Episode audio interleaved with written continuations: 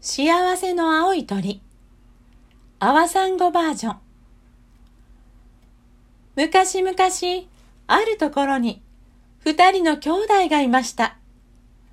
兄の名前はチルチル。妹の名前はミチルと言いました。ある夜のことです。二人の部屋に魔法使いのおばあさんがやってきて言いました。お前たちは幸せの青い鳥という鳥がいるそうなのじゃが、知ってるかい？うん、聞いたことがあるよ。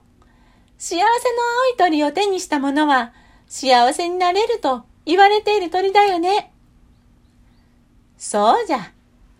お前たちの部屋のカーテンに鳥かごと鳥の影が映っていたのじゃが、その鳥は幸せの青い鳥じゃないのかい？おばあさん、僕たちが飼っているのは、ただの白い鳩だよ。残念だけど、幸せの青い鳥なんかじゃないよ。ほう、それは残念じゃ。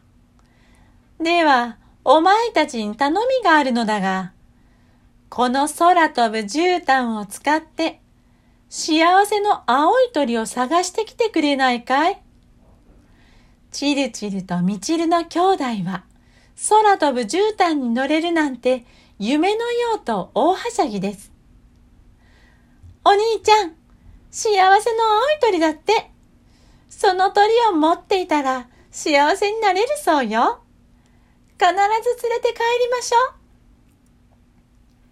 う。よし、この空飛ぶ絨毯があればいろんな場所もひとっ飛び。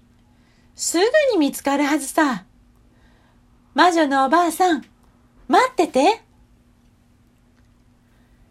チルチルとミチルは空飛ぶ絨毯に鳥かごを持って乗り、青い鳥を探す旅に出ました。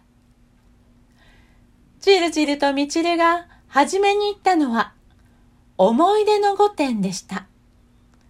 二人はこの御殿で死んだはずのおじいさんとおばあさんに会うことができました。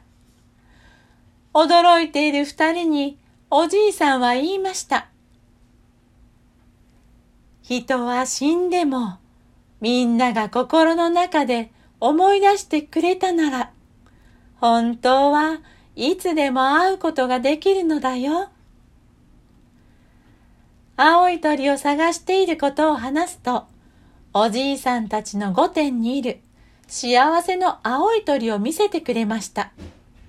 そしておじいさんとおばあさんは自分たちはもうこんなにも幸せだからとその鳥をチルチルとミチルに譲ってくれました。二人は大喜びで青い鳥を持ってきたカゴに入れ、大好きなおじいさんとおばあさんにまた会いに来る約束をし、魔法の絨毯に乗りました。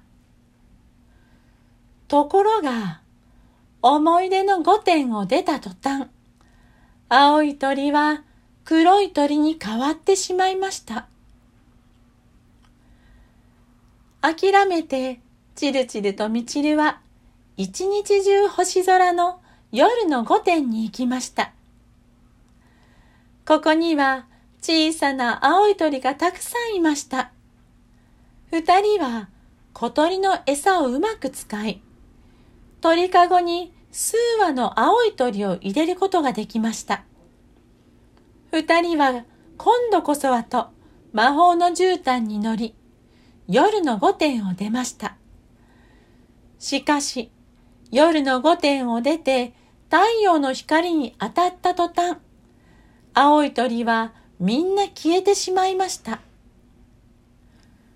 二人はとてもがっかりしましたが、すぐに気を取り直して、お花の咲き乱れる花の御殿や、これから生まれてくる赤ちゃんがいる未来の御殿、いろいろな御殿を訪れては、幸せの青い鳥を見つけて連れて帰ろうとしました。けれど、どの御殿にも青い鳥はいましたが、持ち帰ろうとすると色が変わってしまったり、消えてしまったり。どの青い鳥も青い鳥のまま持って帰ることができないのです。二人は疲れて魔法の絨毯の上で眠ってしまいました。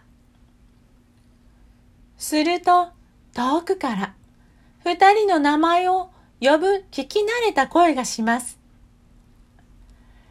さあ起きなさい。朝ごはんができていますよ。顔を洗って降りてらっしゃい。目を開けるといつものお母さんの顔がありました。二人はベッドの中の自分たちに気がつきます。青い鳥を探す旅は夢だったのです。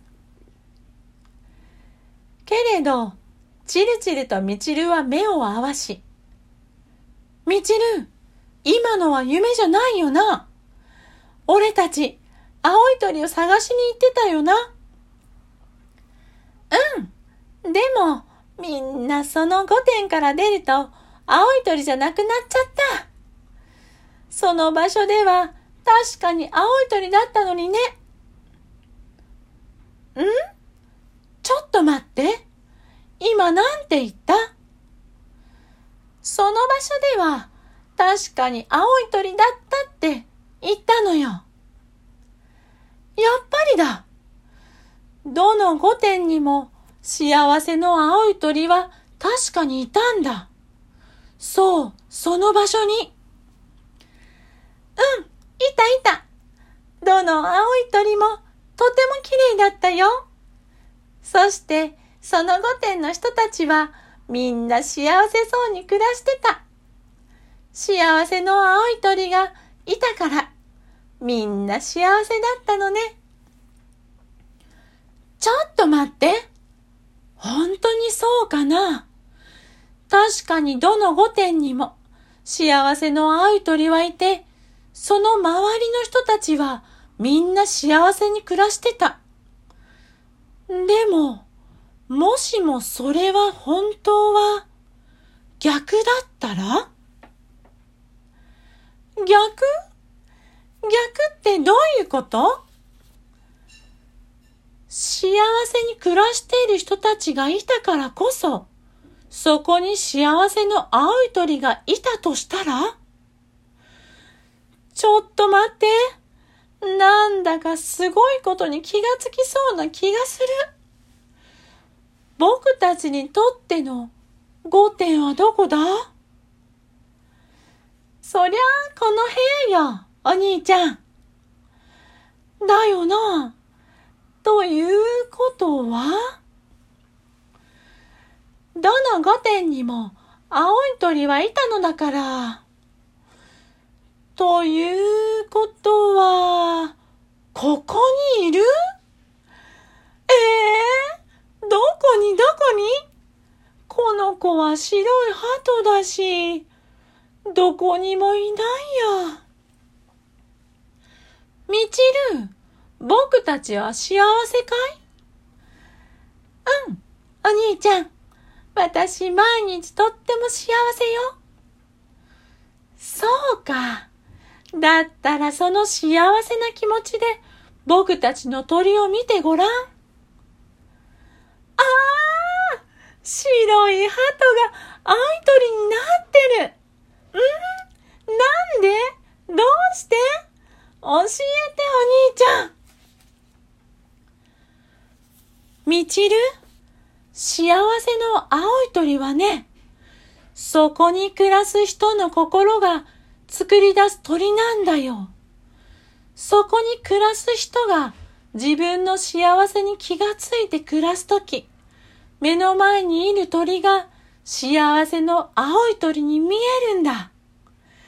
だから僕たちがいろいろな御殿から青い鳥を持ち出したとき、幸せの青い鳥は、青い鳥ではなくなったんだ。幸せな青い鳥は、そこに暮らす人の心が作り出していたってことさ。だから、幸せの青い鳥は、わざわざ探しに行かなくても、すぐそばにいつだって見ることができるってことなんだ。ほんとだ私が毎日とっても幸せよって気づいて、私たちの白い鳩を見たら、そこに幸せの青い鳥がいたわ。私がすでにある自分の幸せに気がついてみたら、幸せの青い鳥が見えたの。幸せの青い鳥って、そういうことだったのね。二人は魔法使いのおばあさんを探しました。すると、おばあさんは魔法のほうきにまたがって窓からにっこりと顔を覗かせました。多くの者は幸せをお前たちのように外に探しに行く。しかし、外の世界をいくら探しても、幸せの青い鳥を手に入れることはできないのだよ。なぜなら、幸せの青い鳥は、お前たちが気がついたように、お前たちの心の中に生きる鳥だからじゃ。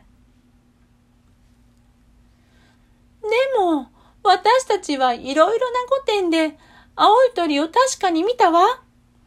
それは外の世界で青い鳥を見つけたことにはならないの？それはな、お前たちが見たのは、そこで幸せに気づいて暮らす者の瞳の中に映っていた青い鳥を見たのじゃよ。すなわち、幸せに気づいている者たちが、その心に見ている幸せの青い鳥をそのものの瞳を通して見せてもらっただけなのだよ。黒い鳥になった青い鳥はもともと黒い鳥だし、消えてしまった青い鳥はもともと現実の世界にはいなかったのだ。お前たちが鳥かごに入れて幸せの青い鳥をその心の目で見ていたものから話したとき、幸せの青い鳥、その姿が見えなくなったのは当然のことなのじゃよ。それにしても、お前たちはすごい子供たちじゃ。自分たちで幸せの青い鳥の正体を見つけたのだからな。あっはっはっはっは。そう言って、ご機嫌さんに手を振りながら、あっという間に飛んでいってしまいました。二人は魔法使いのおばあさんに手を振りながら、魔法使いのおばあさん、大切なことを教えてくれてありがとうと叫びました。そしてお互いに顔を見合わせてにっこり笑って自分たちの大切にしている白い鳩。いやいや失礼。幸せの青い鳥を嬉しそうに見つめています。もちろん、二人の瞳には確かに幸せの青い鳥が映っています。そう、ついに二人は幸せの青い鳥を手に入れたのです。あの魔法使いのおばあさんは二人に、幸せの青い鳥は今の幸せに気づいた者たちが見ることのできる美しい鳥なのだと教えにやってきてくれたのですね。あなたの幸せの青い鳥はどんな風に泣くのでしょうか？おしまい。